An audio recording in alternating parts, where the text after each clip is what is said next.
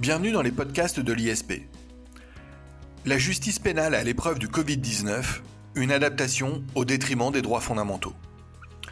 Pour écouter et réécouter tous nos podcasts, n'oubliez pas de vous abonner sur SoundCloud et iTunes.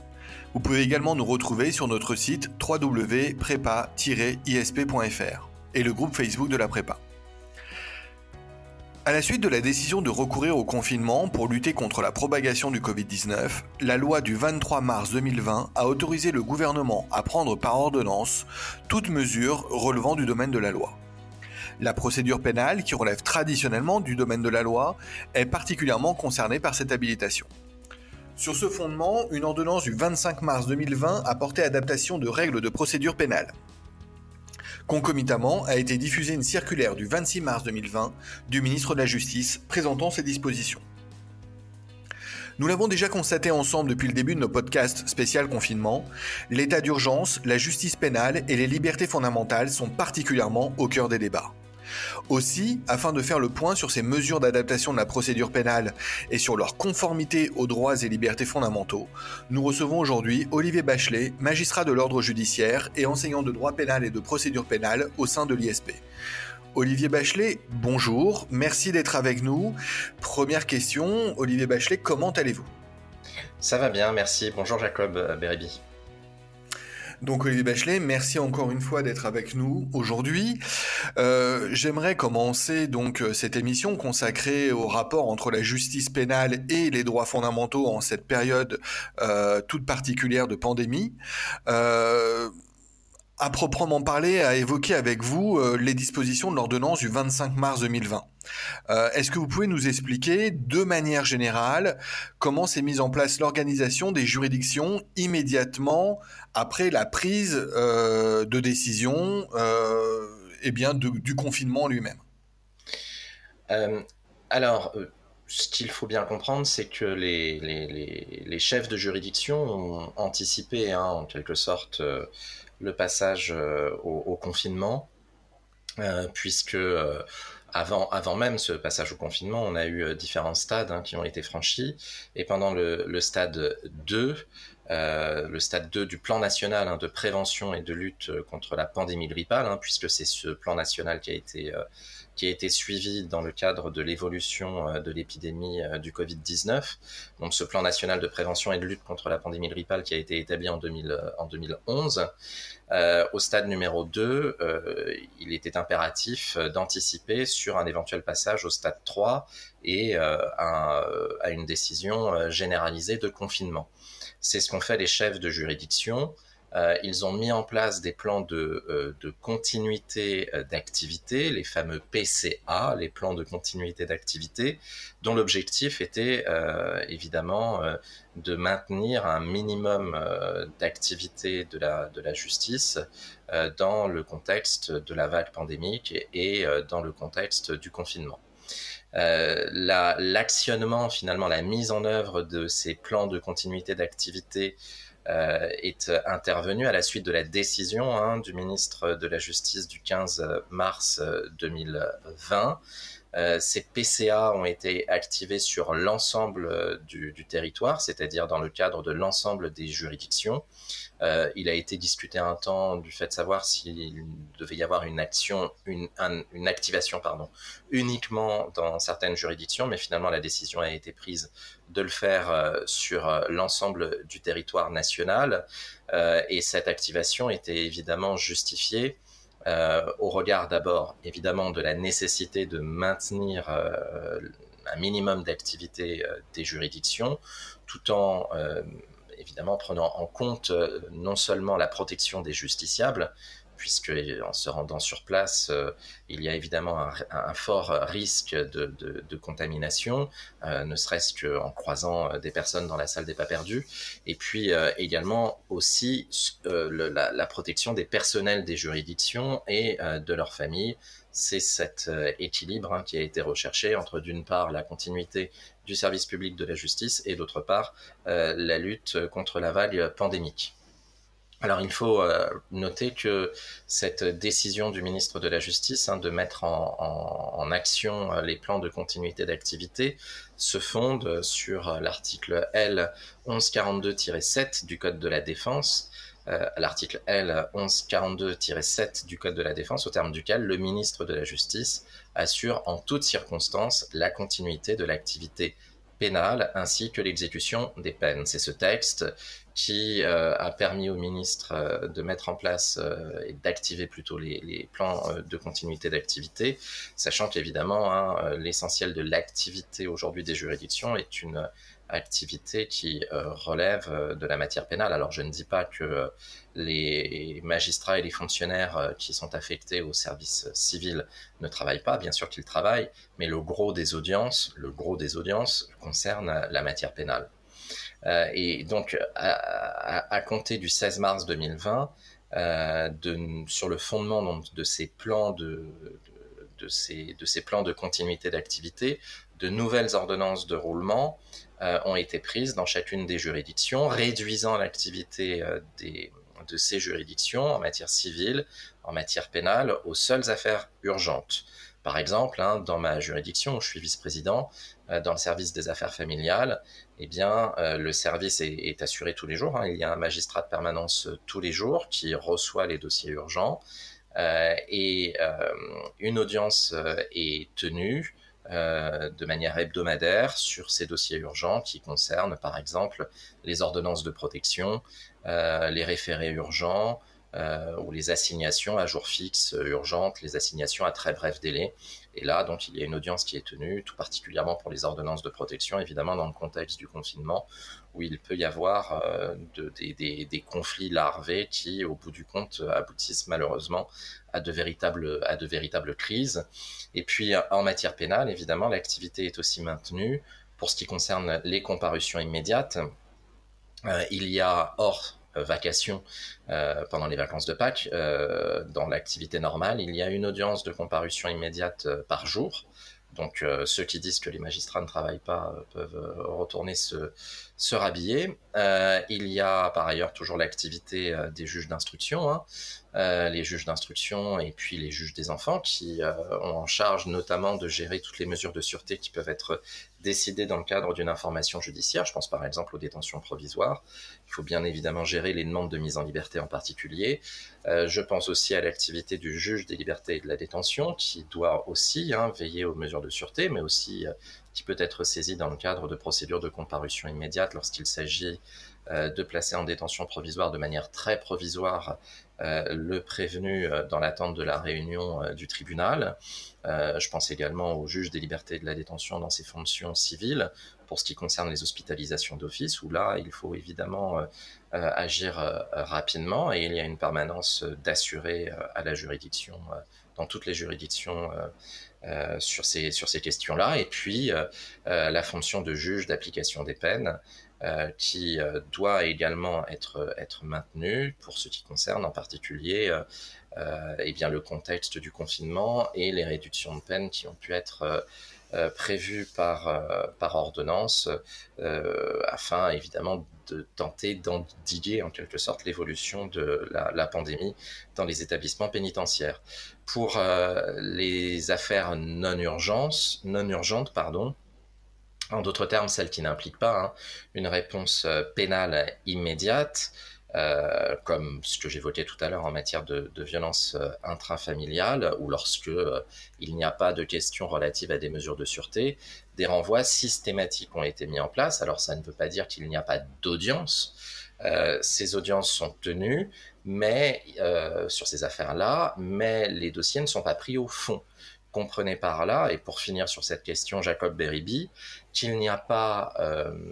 finalement euh, des renvois qui sont décidés sans que, en tout cas en matière pénale, sans que les dossiers soient appelés. Les dossiers sont appelés, euh, les magistrats statuent éventuellement sur les mesures de sûreté qui sont impliquées dans ces dossiers, et les dossiers sont renvoyés avec notification évidemment des dates de renvoi aux parties. Alors, euh, Olivier Bachelet, je voudrais revenir sur euh, le traitement des affaires pénales urgentes que vous venez d'évoquer. Euh, quelles sont les adaptations qui ont été mises en place par l'ordonnance du 25 mars 2020 afin eh bien,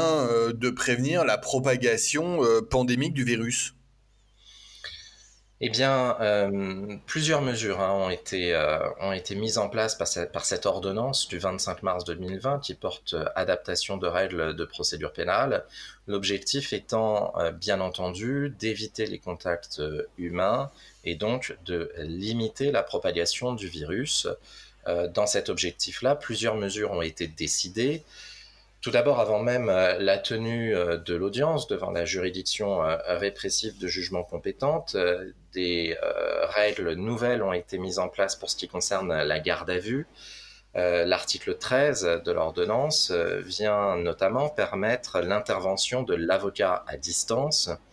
L'entretien et l'assistance du suspect peuvent se dérouler, d'après ces dispositions, par l'intermédiaire d'un moyen de communication électronique y compris téléphonique,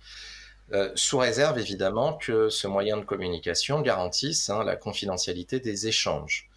Euh, il est à noter qu'il s'agit là d'une possibilité et que le déplacement de l'avocat euh, dans les services de gendarmerie ou de, police et sa présence physique auprès du gardé à vue ne, ne peut pas être refusé puisqu'il ne s'agit que d'une possibilité. Donc l'avocat peut toujours éventuellement se, déplacer sur les lieux de la garde à vue. Et puis l'article 14 de l'ordonnance prévoit que les prolongations euh, de garde à vue euh, peuvent être décidées sans présentation de la personne concernée devant le magistrat compétent, c'est-à-dire devant le procureur de la République ou devant le juge d'instruction dans le cadre d'une information judiciaire. Alors, euh, pour nos auditeurs, ça peut paraître ne pas être véritablement une nouveauté, puisque la loi du 23 mars 2019 a supprimé hein, cette euh, présentation euh, du gardé à vue devant le, magistrat compétent. toutefois, attention, hein, cette suppression ne concerne que la prolongation de la garde à vue au-delà de 24 heures et ne concerne que les, les, gardes à vue impliquant des majeurs. Donc l'article 14 étend en réalité l'exclusion de la présentation devant le magistrat pour les mineurs, et puis également pour les prolongations qui iraient au-delà de 48 heures, c'est-à-dire en matière de criminalité et euh, de délinquance organisée. Évidemment, c'est au magistrat compétent hein, d'apprécier si la décision de prolongation doit être prise euh, sans présentation ou s'il faut une présentation, sachant que si le magistrat estime qu'il faut prévoir une telle présentation, il peut euh, mettre en place un moyen de télécommunication audiovisuelle, en d'autres termes, une visioconférence en application hein, du texte de référence dans le Code de procédure pénale, l'article 706-71. Euh, toujours dans l'objectif de limiter les contacts, euh, au-delà de la garde à vue, euh, l'article 5 de l'ordonnance généralise justement la possibilité de recourir à la visioconférence devant l'ensemble des juridictions pénales, autres évidemment que les cours d'assises, puisque vous le savez, en matière criminelle, l'oralité est extrêmement importante.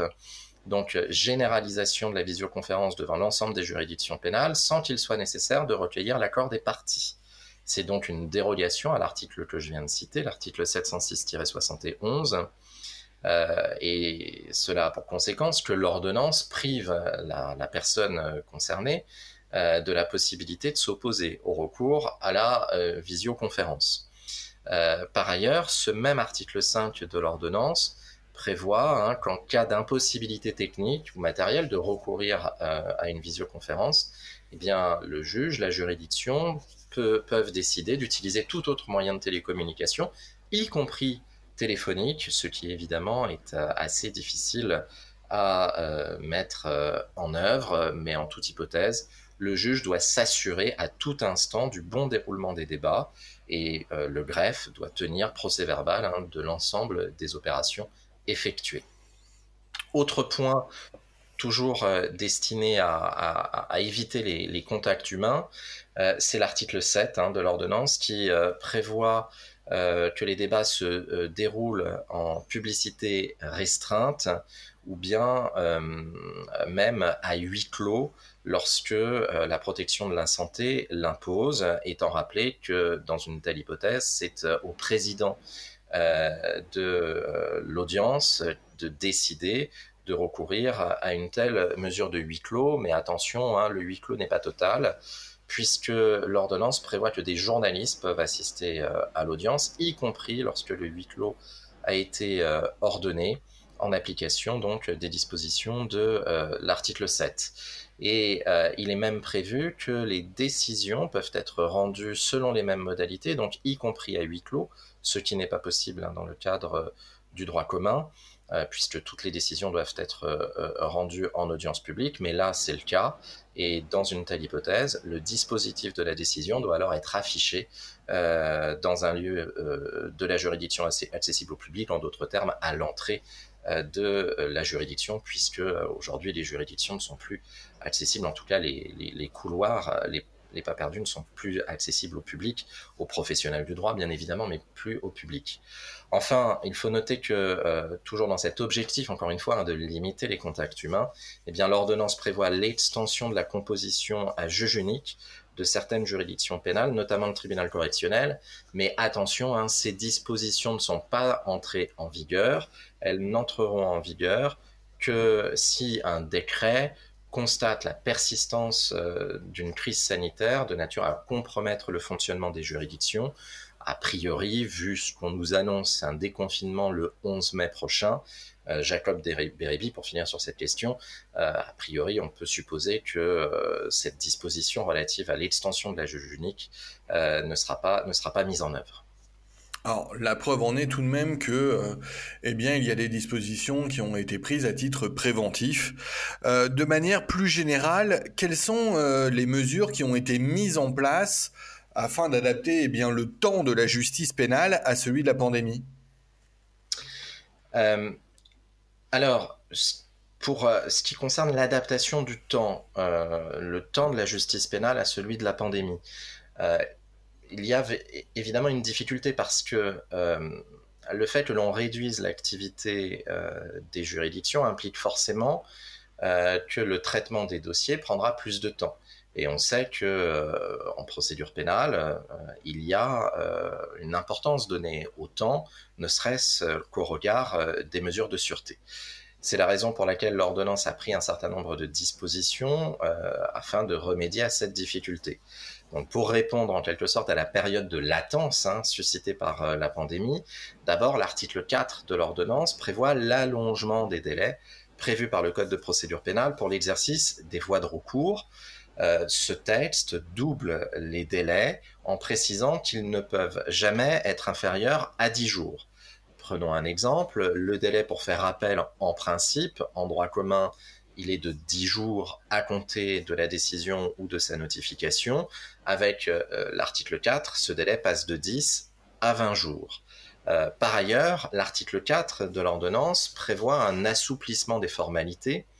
euh, pour exercer une voie de recours ou pour former une demande ou déposer des conclusions ou des mémoires devant une juridiction répressive. Il est euh, précisé en effet que ces différents actes peuvent être euh, réalisés par lettre recommandée avec accusé réception, voire par courriel, euh, par mail à l'adresse électronique communiquée par la juridiction, sachant que les courriels adressés font alors l'objet d'un accusé de réception et ils sont considérés comme reçus à la date d'envoi de l'accusé, ce qui fait évidemment fait euh, courir euh, le, délai, éventuellement augmenter dans le cadre euh, de l'article 4 de l'ordonnance.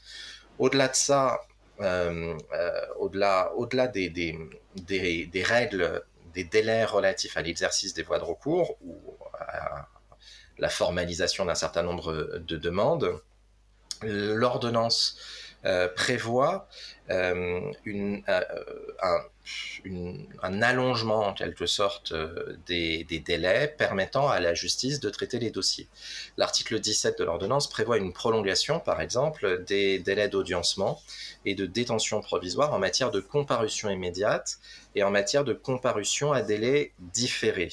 Euh, notamment le délai de détention provisoire lorsque la réunion du tribunal est impossible le jour même passe de 3 à 6 jours afin de pallier euh, les difficultés d'extraction et puis les difficultés de réunion euh, du euh, personnel judiciaire. Et puis ce même texte, l'article 17, fait passer de 6 à 10 semaines, par exemple, le délai maximal entre la première audience de comparution immédiate et celle faisant suite à un renvoi décidé par le tribunal correctionnel ou demandé par le prévenu qui peut comme c'est toujours le cas, qui peut demander à bénéficier d'un certain délai pour préparer sa défense. Il y a là une augmentation corrélative, évidemment, de la détention provisoire qui sera éventuellement décidée à l'égard du prévenu, qui fait l'objet d'une procédure de comparution immédiate. Euh, en droit commun, le délai est en principe de 6 euh, semaines. Il passe à 10 semaines avec l'article 17 de l'ordonnance. Et puis surtout, l'ordonnance euh, de, de, mars 2020 euh, prévoit dans son article 16 la prolongation de plein droit euh, de, des délais maximum de détention provisoire au cours de l'instruction et en matière d'audiencement, c'est-à-dire au cours de l'information judiciaire, ou bien lorsque l'information judiciaire est clôturée, dans le cadre de l'audiencement du dossier ayant donné lieu à cette clôture. les prolongations prévues dépendent euh, de la peine encourue par euh, la, personne mise en cause. Euh, la, prolongation sera d'une durée de deux mois en matière correctionnelle lorsque la peine encourue est inférieure ou égale à cinq ans d'emprisonnement. Elle est de trois mois lorsque la peine encourue est de sept ou dix ans d'emprisonnement, et puis elle est de six mois en matière criminelle, mais aussi en matière correctionnelle hein, pour l'audiencement des affaires devant la cour d'appel. Euh, ces prolongations, ces prolongations qui concernent l'information judiciaire et l'audiencement sont applicables également aux délais prévus pour les mesures d'assignation à résidence sous surveillance électronique. Mais attention, il faut bien comprendre que ces euh, prolongations automatiques de la détention provisoire interviennent sans préjudice, nous dit l'ordonnance, sans préjudice de la possibilité pour la juridiction compétente d'ordonner hein, à tout moment la levée de la mesure. Euh, la levée de la mesure en substituant euh, éventuellement à la détention provisoire une assignation à résidence sous surveillance électronique ou bien un contrôle judiciaire. En d'autres termes, il y a une prolongation automatique des détentions provisoires et des assignations à résidence sous surveillance électronique, mais il est toujours possible pour la personne de formuler des demandes de mise en liberté, et évidemment la juridiction compétente pour traiter ces demandes peut décider euh, de la main levée de la mesure à tout moment. Et euh, à ce propos, l'article 18 de l'ordonnance prévoit un allongement des délais pour statuer sur les demandes euh, de, mise en liberté. Les délais impartis à la chambre de l'instruction ou à une juridiction de jugement pour statuer sur euh, euh, ces demandes sont tous augmentés d'un mois. Et puis le juge des libertés et de la détention, hein, qui peut être dans le cadre d'une information judiciaire saisi également d'une demande de mise en liberté. C'est le mécanisme qui implique le juge d'instruction. Le juge d'instruction peut être saisi pour qu'un mis en examen soit mis en liberté. Si le juge d'instruction refuse, le dossier est transmis au juge des libertés de la détention, qui a en principe à trois jours pour statuer. Et eh bien, avec l'ordonnance, le juge des libertés de la détention a un délai euh, de six jours ouvrés pour statuer sur une telle demande de mise en liberté. Vous le voyez donc, Jacob Beribi, euh, l'état d'urgence sanitaire, euh, de manière un peu paradoxale, parce qu'on peut penser que l'urgence implique en quelque sorte de réagir vite, eh bien, cet état d'urgence sanitaire pour ce qui concerne la justice pénale entraîne finalement euh, un certain ralentissement de cette justice répressive. Alors, Olivier Bachelet, vous évoquez la situation des personnes placées en détention provisoire, euh, mais qu'en est-il des personnes qui sont condamnées et incarcérées en cette période de pandémie? Alors, c'est assez intéressant à, souligner parce que on pourrait peut-être euh, relever un certain paradoxe par rapport à ce que, je, viens de dire, parce que je viens de souligner que l'ordonnance avait entraîné finalement euh,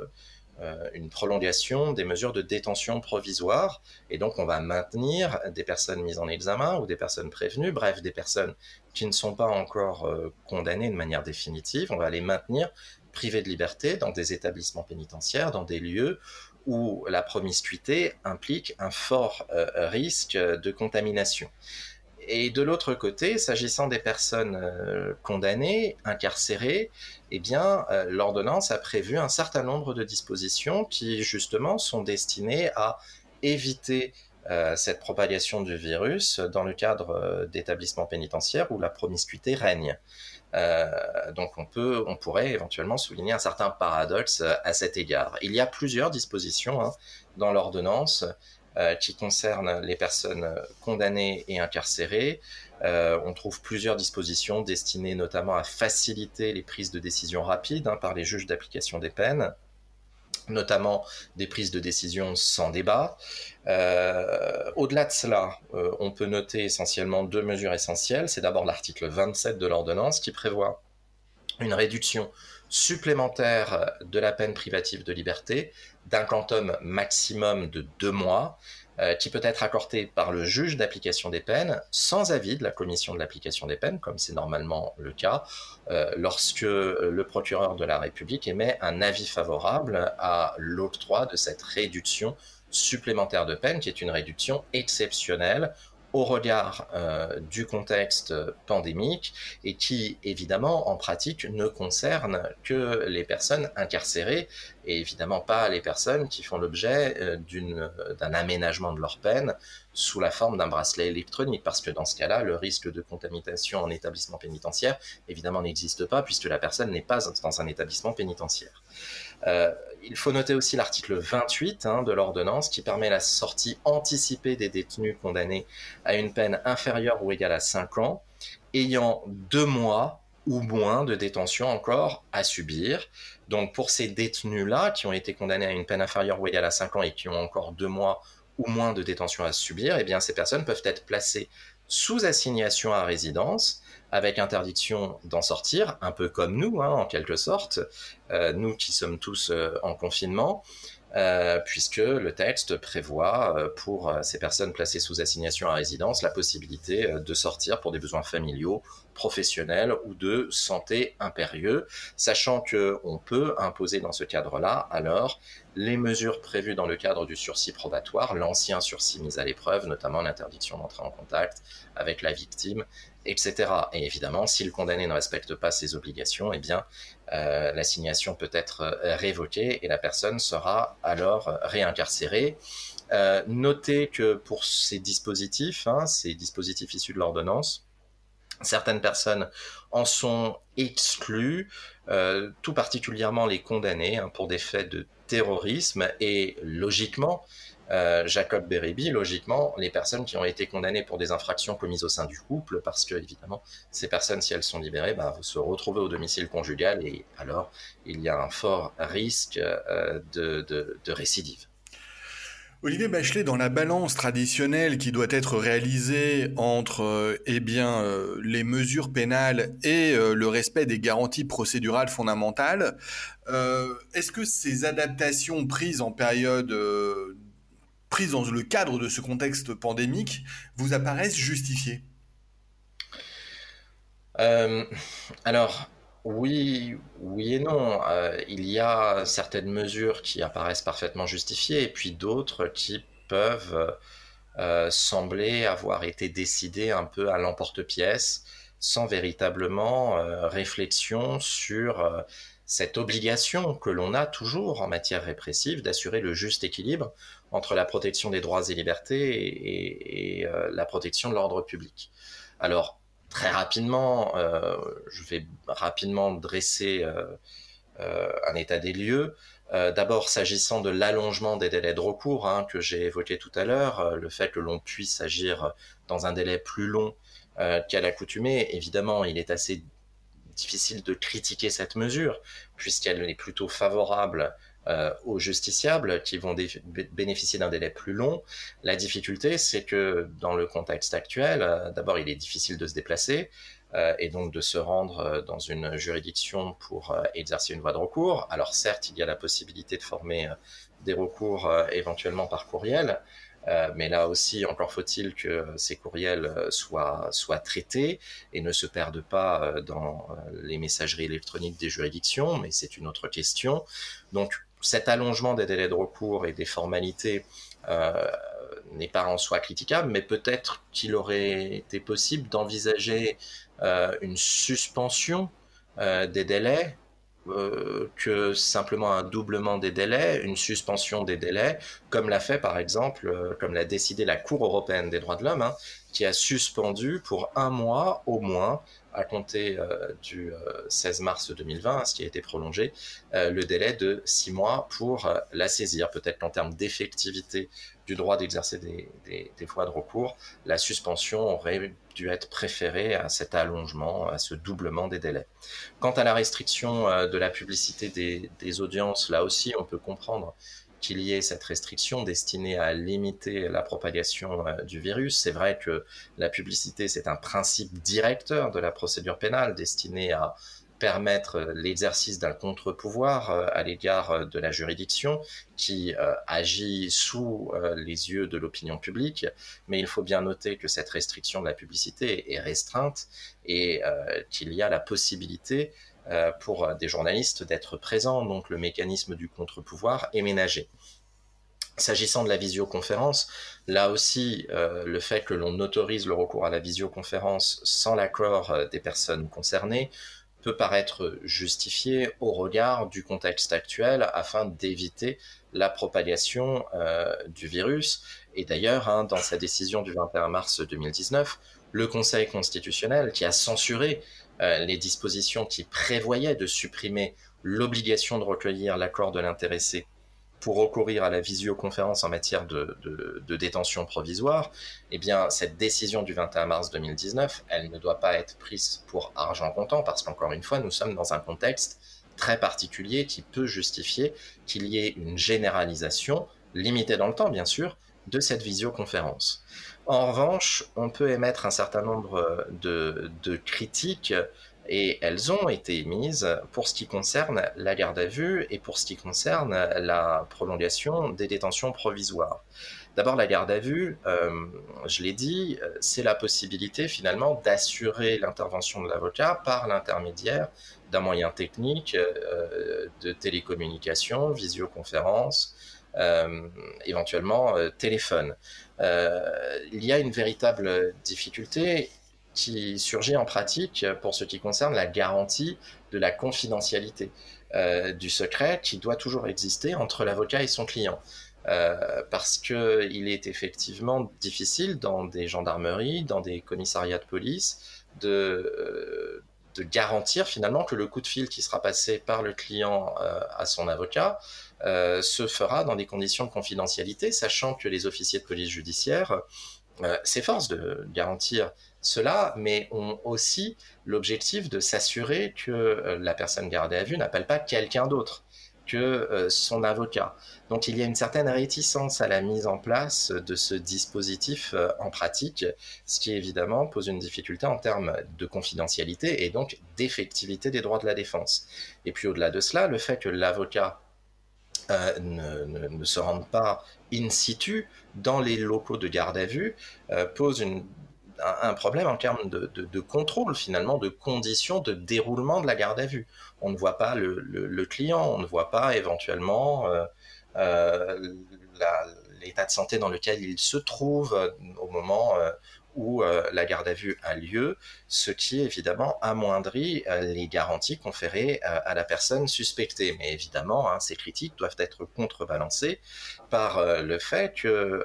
ce dispositif d'entretien téléphonique, ce dispositif, il est prévu, mais il n'est pas un obstacle à la possibilité pour l'avocat de se déplacer dans les locaux de garde à vue. C'est une possibilité donnée à l'avocat pour éviter de, se déplacer et donc d'éviter un, risque de euh, contamination. À cet égard, donc encore une fois, il y a toujours cette idée de balancement à opérer. Euh, pour ce qui concerne euh, les, prolongations automatiques des détentions provisoires, de nombreuses critiques ont été, formulées parce que l'article 16 que j'évoquais tout à l'heure de l'ordonnance est euh, un article qui peut donner lieu à plusieurs interprétations. L'interprétation qui en a été faite par euh, son auteur, puisqu'il faut le dire, c'est évidemment le gouvernement qui est l'auteur de l'ordonnance, et donc la circulaire d'application de cette ordonnance qui a été prise par la chancellerie, c'est en réalité une circulaire prise par l'auteur même du texte appliqué, eh bien, euh, la chancellerie, elle, euh, a affirmé que euh, les prolongations de plein droit des détentions provisoires doivent s'appliquer aux détentions provisoires en cours ou débutant pendant l'état d'urgence sanitaire. Et ces prolongations ne doivent pas s'appliquer à la durée totale cumulée de détention, mais bien à la durée du titre de détention en cours. Comprenez par là qu'une personne qui est placée en détention provisoire, euh, par exemple euh, dans le cadre d'une information judiciaire, cette euh, détention provisoire dans le cadre d'une information judiciaire portant sur des faits correctionnels dure en principe quatre mois. Mais il y a des possibilités de prolongation. la chancellerie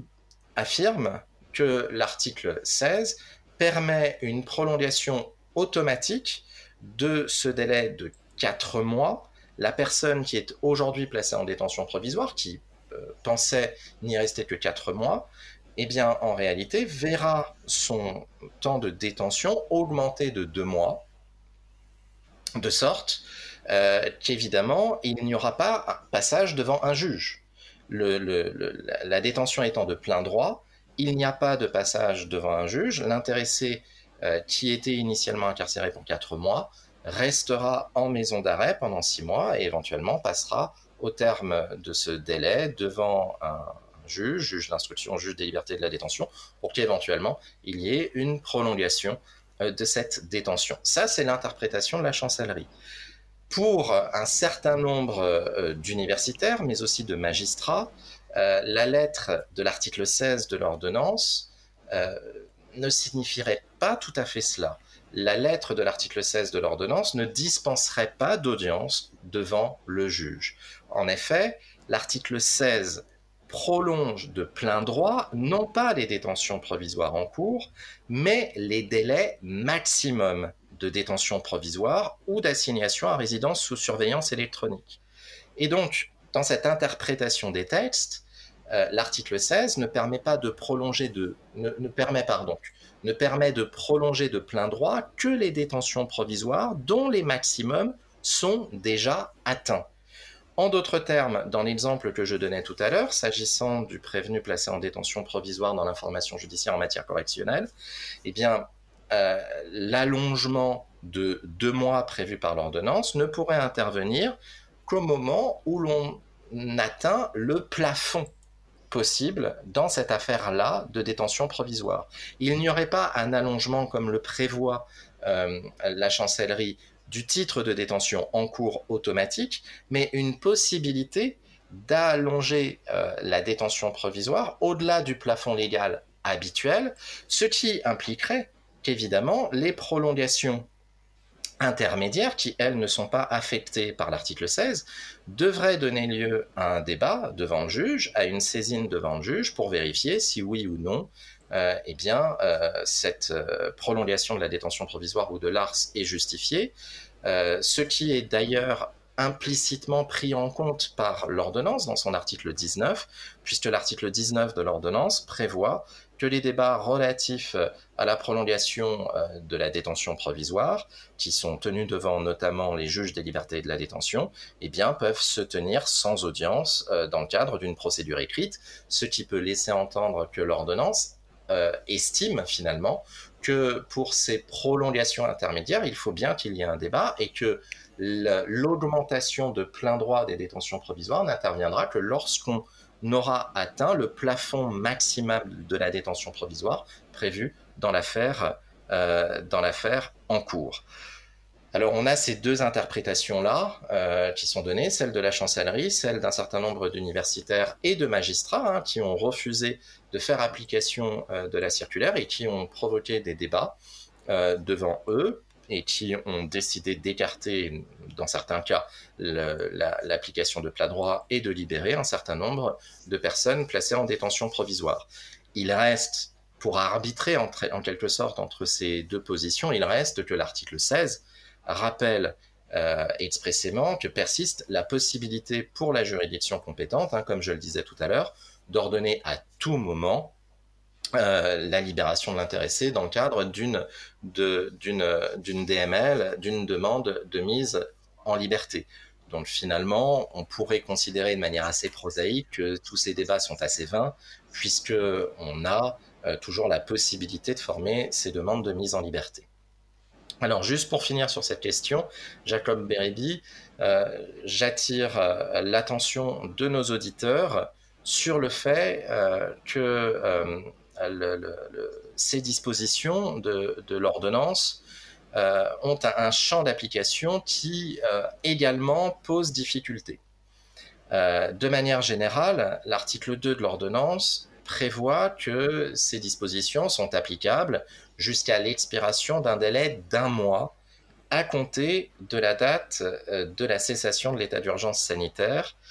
qui a été déclaré hein, pour une durée de deux mois, comme vous le savez, à compter de l'entrée en vigueur de la loi du 23 mars 2020, donc le 24 mars 2020,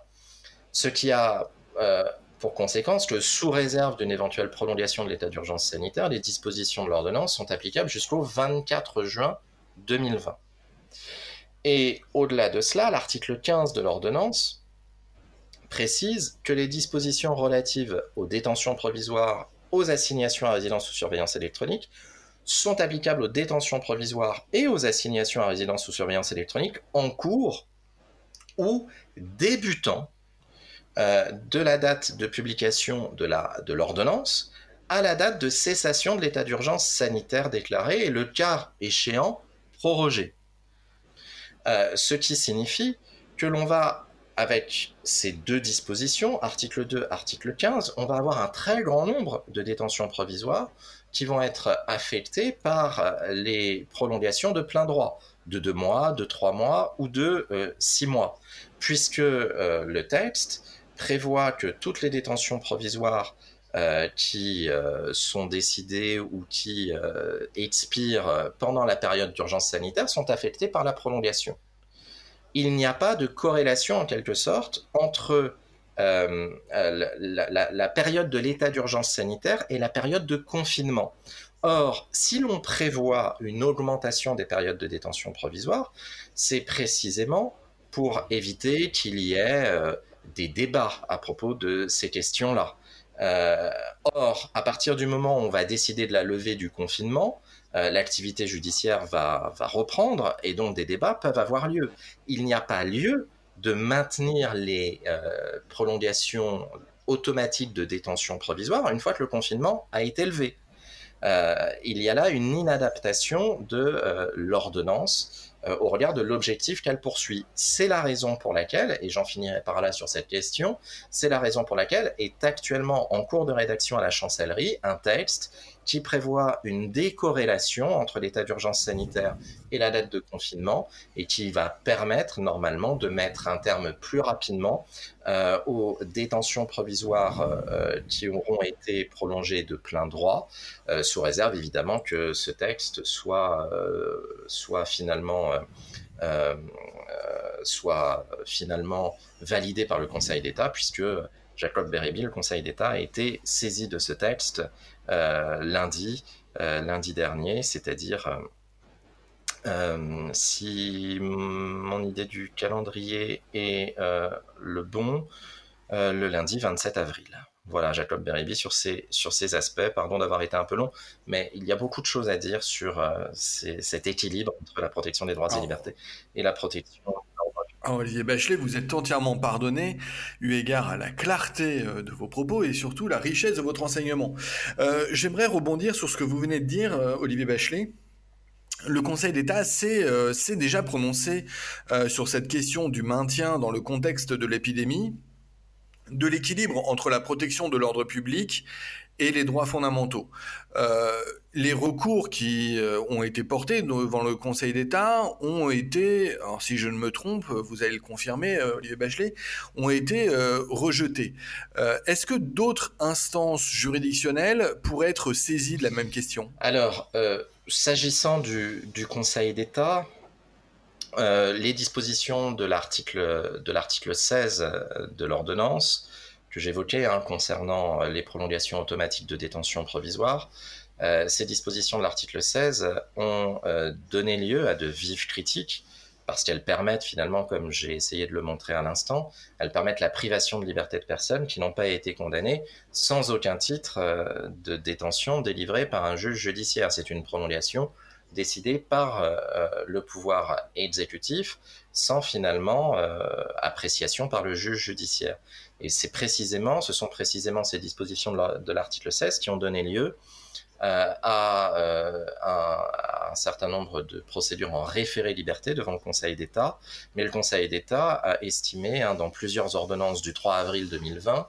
euh, que ces dispositions ne pouvaient pas être regardées comme portant une atteinte manifestement illégale aux libertés fondamentales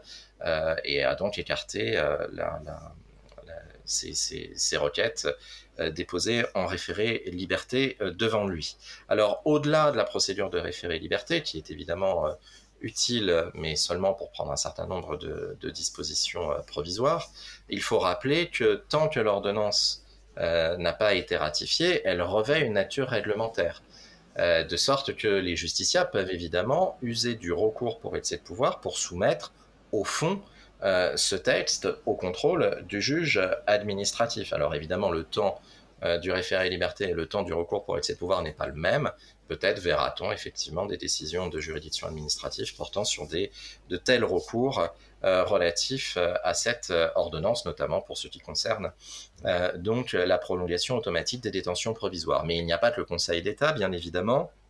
la Cour de cassation peut parfaitement être euh, saisie de la question de l'équilibre ménagé par les dispositions de l'ordonnance, en particulier dans le cadre de pourvois formés à l'encontre d'arrêts euh, de chambres de l'instruction ou d'arrêts, voire de jugements rendus en dernier ressort en matière criminelle, correctionnelle et de police, euh, la chambre criminelle euh, de la Cour de cassation peut effectivement être amenée, comme le Conseil d'État, à contrôler la légalité des dispositions de l'ordonnance par application de l'article 111-5 du Code pénal, au terme duquel euh, le, juge répressif est compétent pour apprécier la légalité d'un acte administratif, tant réglementaire qu'individuel, lorsque euh, l'issue du litige qui est soumis à la juridiction répressive dépend de cette appréciation. Et d'ailleurs, hein, une audience va être tenue le 19 mai prochain devant la Chambre criminelle concernant justement l'interprétation de l'article 16 euh, de euh, l'ordonnance sur les prolongations automatiques de détention provisoire. c'est une audience qui portera sur un certain nombre de pourvois formé à l'encontre d'arrêt de la Chambre de l'instruction ayant validé des ordonnances de juge des libertés et de la détention, ayant euh, considéré que euh, leur saisine s'agissant de la prolongation des détentions provisoires était devenue sans objet en raison de la prolongation automatique opérée par l'ordonnance, opérée par le pouvoir réglementaire. Cette audience se tiendra le 19 mai, mais évidemment, l'arrêt ne sera pas rendu le jour même. Il faudra attendre quelques jours pour avoir la position de la Cour de cassation sur ce point. Au-delà de ça, la Cour de cassation peut évidemment être euh, saisie euh, de, questions prioritaires de constitutionnalité euh, transmises par des juridictions ou bien posées devant elle. et pour ce qui nous intéresse, évidemment, cette voie apparaît peu propice puisque l'ordonnance a une valeur réglementaire et ne peut donc pas être contestée dans le cadre d'une question prioritaire de constitutionnalité. Il faudra donc euh, attendre la ratification euh, de euh, l'ordonnance pour qu'éventuellement des QPC interviennent, sous réserve évidemment également que la ratification de l'ordonnance intervienne aussi. Et puis, il faut le noter, même si c'est plus anecdotique, la Cour de cassation peut toujours être saisie dans le cadre de la procédure de demande d'avis d'avis consultatif, euh, procédure prévue notamment par l'article, pour ce qui concerne la matière pénale, par l'article 706-64 du Code de procédure pénale. Conseil d'État, Cour de cassation, mais aussi le Conseil constitutionnel. Hein. Le Conseil constitutionnel peut éventuellement être saisi de la question de l'équilibre dans le cadre de questions prioritaires de constitutionnalité qui pourront lui être transmises par la Cour de cassation ou par le Conseil d'État encore une fois, dès lors euh, que ces QPC portent sur une disposition législative, il faudra donc attendre éventuellement une ratification euh, de euh, l'ordonnance, étant souligné hein, d'ailleurs que euh, la, ratification, d'après les dispositions de la loi du 23 mars 2020, cette ratification doit intervenir dans les deux mois de la publication de l'ordonnance, donc au plus tard le 26 mai 2020. Hein, le, délai de ratification approche. Pour ce qui concerne justement la question des questions prioritaires de constitutionnalité posées au Conseil, il faut rappeler que le Conseil a, dans sa décision du 26 mars 2020, euh, estimé qu'il pouvait être dérogé à la Constitution. Euh, dans sa décision du 26 mars 2020, euh, le Conseil était saisi d'une loi organique qui prévoit délai de trois mois qui, en principe, est donné au Conseil d'État et à la Cour de cassation pour se prononcer sur une question prioritaire de constitutionnalité, ce délai de trois mois est suspendu dans le contexte pandémique. Le Conseil constitutionnel, euh, dans sa décision du 26 mars 2020, avait à se prononcer sur cette disposition d'une loi organique qui suspendait en quelque sorte l'examen des QPC, qui suspendait plutôt le délai de trois mois dans le cadre, l'examen des QPC doit être fait par la Cour de cassation et par le Conseil d'État. Euh, il y avait une violation manifeste de la Constitution euh, par euh, le gouvernement dans l'élaboration de ce texte et dans la procédure d'adoption de ce texte, parce que l'article 46 de la Constitution prévoit comme pour toute loi, qu'une loi euh, organique, lorsqu'elle est déposée devant une chambre, euh, la discussion de cette loi euh, ne doit intervenir que 15 jours plus tard, après le dépôt du texte à la chambre, à la première chambre saisie. Or, cette loi organique, elle a été adoptée extrêmement rapidement et le délai de 15 jours n'a pas été respecté. Pour autant, le Conseil constitutionnel a estimé que dans le contexte actuel, compte tenu des circonstances particulières de l'espèce, eh bien, il n'y avait pas lieu de déclarer cette loi inconstitutionnelle. Euh, cette euh, loi organique prévoit donc que la Cour de cassation et le Conseil d'État ne sont plus liés par le délai euh, de trois mois, puisque ce délai de trois mois, il est suspendu jusqu'au 30 juin 2020. Euh, pour autant, dans sa décision du 26 mars 2020, le Conseil constitutionnel a euh, souligné que la dite loi organique ne remet pas en cause l'exercice de euh, la question prioritaire de constitutionnalité, donc il est toujours possible de poser des questions prioritaires de constitutionnalité, et puis cette loi n'interdit pas davantage qu'il soit statué sur une question prioritaire de constitutionnalité durant la période de suspension, ce qui montre bien que le Conseil n'a pas fermé la porte à ce que des questions prioritaires de constitutionnalité portant sur le régime de l'état d'urgence sanitaire puissent être euh, euh, traitées par euh, les hautes juridictions, mais aussi par lui-même. Au-delà des juridictions internes, évidemment, on pense aux juridictions européennes qui veilleront à s'assurer du juste équilibre entre la protection des droits et libertés et la protection de l'ordre public. On pourrait envisager une saisine de la Cour de justice de l'Union européenne dans le cadre de questions préjudicielles, portant par exemple sur l'adaptation euh, de ces dispositions nouvelles au regard euh, de la Charte des droits fondamentaux de l'Union européenne, mais je pense évidemment surtout à la Cour européenne des droits de l'homme, dont un certain nombre de textes sont euh, finalement impliqués par les mesures que je viens d'évoquer, qu'il s'agisse de l'article 6, le respect des droits de la défense, s'agissant de l'intervention de l'avocat, en garde à vue, s'agissant du respect de la publicité des débats, s'agissant euh, du recours à la visioconférence qui implique évidemment une limitation de la participation de la personne mise en cause à son procès, qu'il s'agisse également de l'article 5 de la Convention européenne des droits de l'homme pour ce qui concerne le droit à la sûreté, c'est-à-dire le droit de ne pas faire l'objet d'une détention arbitraire, Évidemment, la question peut se poser pour ce qui concerne la prolongation automatique des détentions provisoires, et je pense même à l'article 2, à l'article 3. L'article 2 concernant la vie, la protection du droit à la vie, l'article 3 qui concerne l'interdiction de la torture, des traitements inhumains ou dégradants. On peut imaginer des requêtes qui euh, seraient fondées sur euh, euh, une méconnaissance de ces dispositions pour ce qui concerne le maintien d'un certain nombre euh, de euh, personnes dans des établissements pénitentiaires, c'est-à-dire exposées euh, au risque de contamination. Bref, vous le voyez, Jacob Bérébi, de nombreuses instances juridictionnelles sont susceptibles de connaître de cette question de l'équilibre, et c'est encore heureux, évidemment, dans ce contexte d'état d'urgence sanitaire. Alors, Olivier Bachelet, en ce moment, on lit beaucoup de choses euh, de la part d'universitaires, mais aussi de praticiens, notamment sur ce que pourrait penser euh, la Cour de Strasbourg que vous venez d'évoquer. Euh, est-ce que la Cour européenne des droits de l'homme ne pourrait pas, pour écarter les requêtes fondées sur une méconnaissance des droits et libertés protégés par la Convention et qui vont pas manquer de pulluler, se fonder sur tout simplement le contexte très particulier de l'épidémie. Euh, cela mettrait euh, finalement un terme à ce que l'on peut entendre sur le fait que la justice aujourd'hui pénale euh, ne cesse de violer les dispositions de cette convention. Qu'en pensez-vous, Olivier Bachelet? Alors, cette question, effectivement, c'est une question extrêmement intéressante parce que on est, on est vraiment dans la balance entre la nécessaire protection des droits de l'homme, mais aussi euh, la prise en compte de la souveraineté euh, des États euh, dans la gestion d'états d'urgence tels que cet état d'urgence sanitaire. Alors, sur ce point, il faut rappeler en tout premier lieu que la Convention européenne des droits de l'homme hein, prévoit plusieurs droits qui sont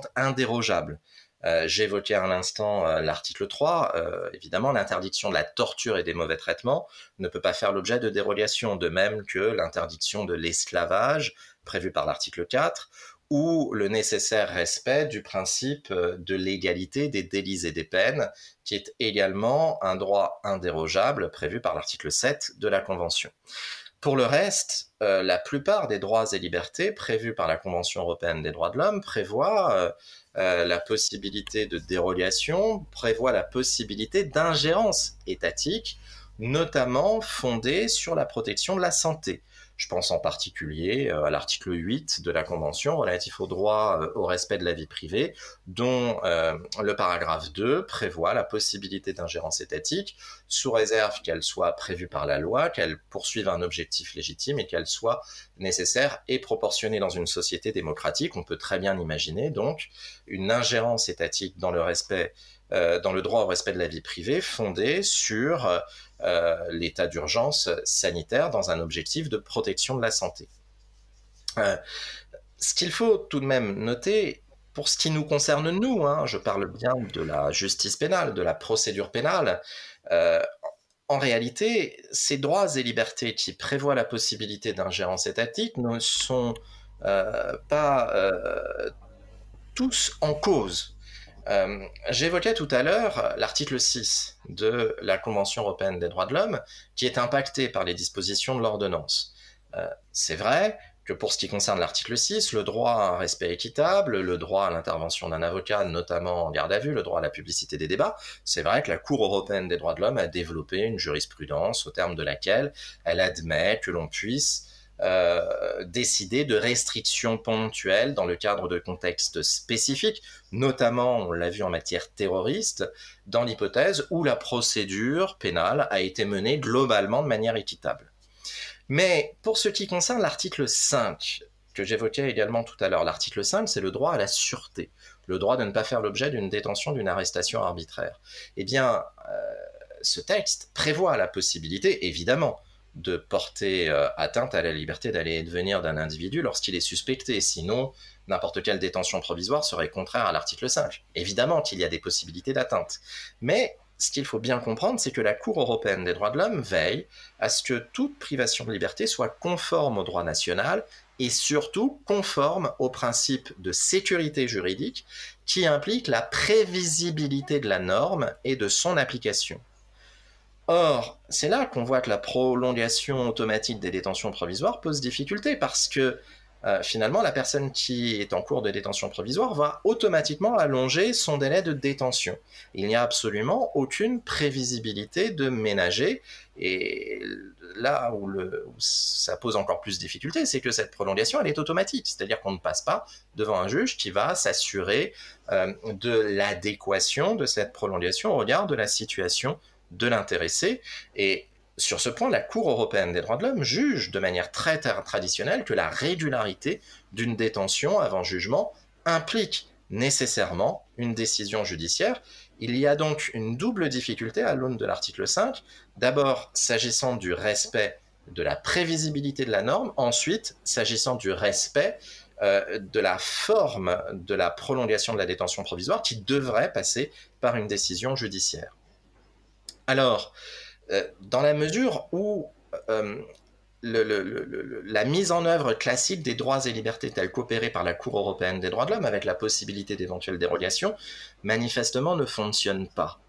On peut se poser la question de la mise en œuvre de l'article 15 euh, de la Convention européenne des droits de l'homme, qui prévoit dans son paragraphe premier qu'en cas de guerre ou en cas de danger euh, public menaçant la vie de la nation, eh bien, toute partie contractante peut prendre des mesures dérogeant aux obligations prévues par la Convention européenne des droits de l'homme, dans la stricte mesure où la situation l'exige et à la condition que ces mesures ne soient pas en contradiction avec les autres obligations découlant du droit euh, international. L'article 15, c'est en quelque sorte euh, une clause d'état d'urgence. Euh, c'est la possibilité qui est donnée à l'État concerné lorsqu'il est confronté à un danger d'une extrême gravité, la possibilité de déclarer qu'il va, pendant un temps limité, sur euh, l'ensemble de son territoire ou sur une partie de son territoire, il va décider de mettre entre parenthèses euh, les droits et libertés, certains droits et libertés protégés par la Convention européenne des droits de l'homme. Or, or, dans le contexte actuel, on peut estimer, au regard de la gravité euh, de la pandémie, euh, on peut estimer que l'on est dans une situation de danger public menaçant la vie de la nation qui devrait permettre à la France d'actionner l'article 15. sauf que cela n'a pas été le cas s'agissant de la France. Euh, à ce jour, on a une dizaine d'États membres du Conseil de l'Europe qui ont effectivement proclamé l'état d'urgence, parmi lesquels on trouve euh, euh, l'Albanie, l'Estonie, la Roumanie ou la Serbie. Mais la France ne l'a pas fait. On se trouve donc dans une situation assez paradoxale finalement, parce que évidemment, le recours à l'article 15 n'est pas une obligation. Euh, le recours à l'article 15, c'est un droit pour l'État. Euh, il n'est pas euh, obligatoire dans un contexte tel que le nôtre pour la France de mettre en œuvre cet article 15. il n'en demeure pas moins qu'en ne mettant pas en œuvre l'article 15, d'abord, la France s'expose à de nombreux constats de violation de la Convention. Parce qu'évidemment, dans le cadre des requêtes qui vont immanquablement être soumises à la Cour de Strasbourg, eh la Cour européenne des droits de l'homme va se prononcer au regard de, de son contrôle habituel, puisqu'il n'y a pas de recours à l'article 15. Et j'ai essayé de le montrer, il y a tout de même un certain nombre de dispositions qui posent de sérieuses difficultés euh, au regard des droits et libertés protégés par la Convention. Surtout, euh, comme l'explique le professeur Sudre, euh, rejoint en cela par euh, un ancien président de la Cour européenne des droits de l'homme, qui a été très longtemps président à la Cour européenne des droits de l'homme, le président Costa, euh, surtout donc en s'abstenant de recourir à l'état d'urgence, en s'abstenant d'informer dans le cadre de ce recours le secrétaire général du Conseil de l'Europe qu'il y a un certain nombre de dérogations opérées, à tel droit ou à telle liberté, eh bien, la France nous met dans une situation d'imprévisibilité parce que finalement, euh, on a de facto des dispositions qui portent atteinte aux droits et libertés, mais finalement, on ne sait pas exactement à quel moment euh, ces, atteintes vont cesser, puisqu'il y a toujours la possibilité de proroger l'état d'urgence sanitaire. Et d'ailleurs, je lisais euh, encore hier et ce matin que le gouvernement envisage de prolonger l'état d'urgence sanitaire pour euh, un mois supplémentaire. Euh, on est donc dans une situation d'atteinte aux droits de l'homme euh, qui, n'ayant pas donné lieu à l'actionnement de l'état d'urgence, ne donne pas lieu finalement à un contrôle dans la durée de ces atteintes aux droits et libertés. Et d'ailleurs, et pour finir sur cette question, Jacob Beribi, on peut même considérer que le fait de ne pas avoir actionné l'état d'urgence est démonstratif d'un certain mépris du gouvernement à l'égard de la Convention européenne des droits de l'homme, puisque le gouvernement ne se pose même pas la question en réalité, ce qui montre peut-être, peut-être encore une fois, hein, euh, que le gouvernement ne s'estime pas véritablement lié par euh, les droits et libertés protégés par la Convention, après tout. Alors, euh, oui, c'est très clair, Olivier Bachelet, que cette période peut effectivement incliner à douter du respect de certaines libertés fondamentales, notamment par le gouvernement et dans le cadre de l'ordonnance. tout ça est très clair, Olivier Bachelet, merci beaucoup. Une dernière question, si vous le permettez. je vais vous demandez euh, peut-être euh, euh, d'aller dans la prospective. Savez-vous s'il est d'ores et déjà envisagé de futures adaptations de la procédure pénale afin de remédier, après la levée du confinement, au retard nécessairement pris dans le traitement des dossiers? Alors oui, c'est vrai qu'on va rentrer dans une période très très compliquée. C'était déjà compliqué pendant le confinement, mais ce sera probablement encore plus avec le déconfinement parce qu'il va falloir euh, traiter évidemment les dossiers qui arrivent et qui sont urgents, mais en même temps tâcher de,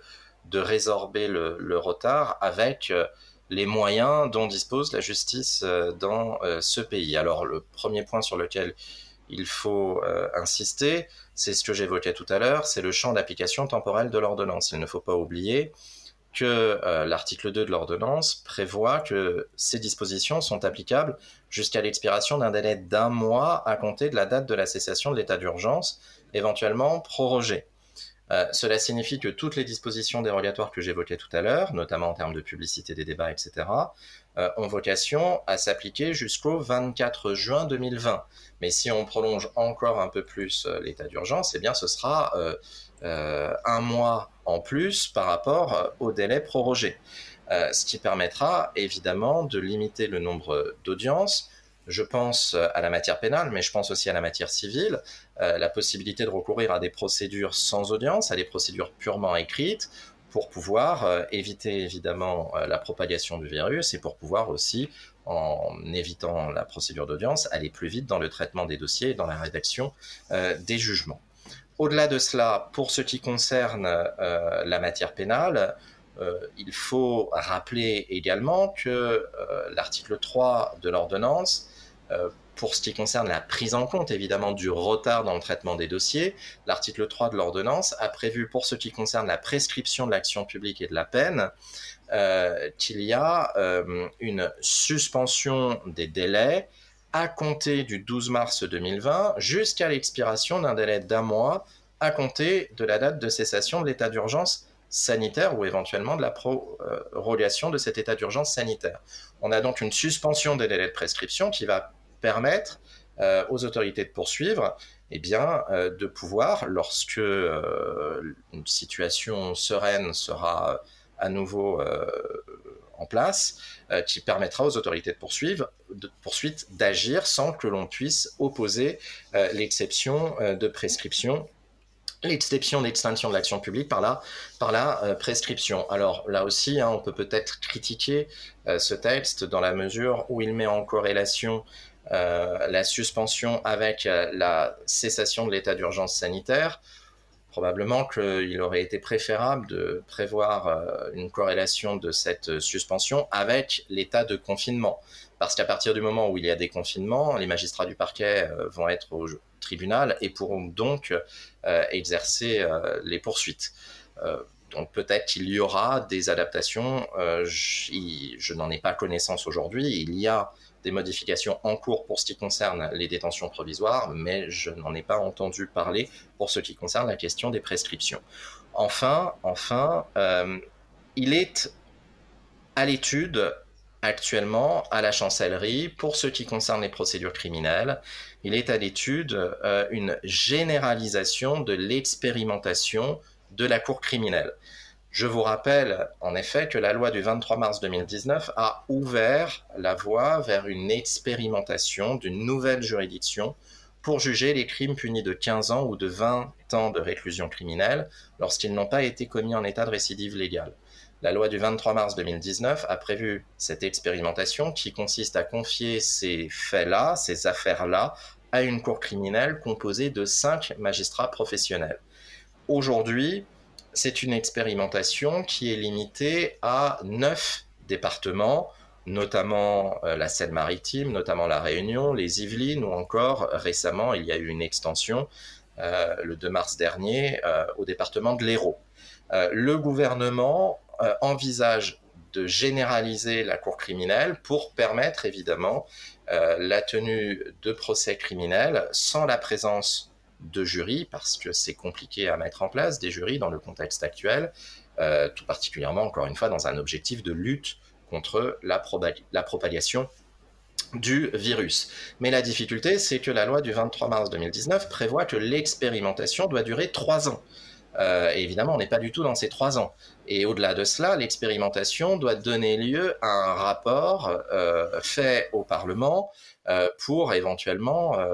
généraliser. Euh, le, recours à la cour criminelle. Donc là, il y aura éventuellement, euh, si on veut généraliser, forcément Jacob Bérébi, un passage par euh, la loi. Olivier Bachelet, merci de votre éclairage sur toutes ces questions de procédure pénale en période de pandémie. Merci aussi pour le bon sens euh, de votre analyse et de vos suggestions. Euh, j'avoue que j'allais euh, j'allais conclure nos propos en vous interrogeant in fine sur les cours criminels. Vous avez répondu avant même que je ne le fasse. permettez-moi, Olivier Bachelet, donc de vous remercier encore une fois et permettez-moi, si vous êtes d'accord, eh bien de d'adresser nos auditeurs à la lecture de vos articles dans le bulletin d'actualité euh, de l'ISP, un bulletin d'actualité de l'ISP, vous avez fait eh bien, euh, aussi le commentaire écrit euh, de l'ordonnance euh, et, sur le, et dans lequel vous revenez également sur euh, eh bien, euh, la justice pénale plus largement au regard du droit pénal spécial confinement. Voilà, Olivier Bachelet, je vous remercie et je vous dis à bientôt évidemment pour un nouveau podcast spécial confinement qui aura pour objet eh bien, ce droit spécial du confinement. Merci beaucoup Jacob Bérébi, merci à tous pour votre attention, à très bientôt. Au revoir. Au revoir.